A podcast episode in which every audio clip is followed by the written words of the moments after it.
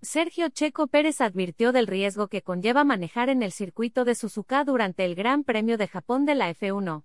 Guión mexicano ganó oro y plata en mundial tienes que ser muy preciso básicamente hasta la curva 11 para obtener una buena vuelta, si empujas demasiado o te pasas, estás muy comprometido. El nivel de riesgo que tienes que estar dispuesto a tomar es muy alto, no es zona de desempate, por lo que si cometes un error, las cosas pueden salir mal muy rápidamente, indicó Checo Pérez. El piloto mexicano no ha subido al podio en territorio nipón, pero espera hacerlo este domingo. Mexicana sigue haciendo historia, 116 títulos para mí, los mejores recuerdos en Japón son los de los aficionados, así que me encantaría estar a la altura de ellos y de onda este fin de semana, apuntó.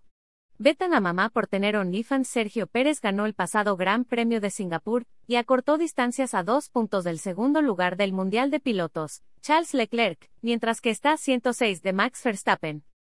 Alt. La ley de derechos de autor prohíbe estrictamente copiar completa o parcialmente los materiales de Excelsior sin haber obtenido previamente permiso por escrito, y sin incluir el link al texto original.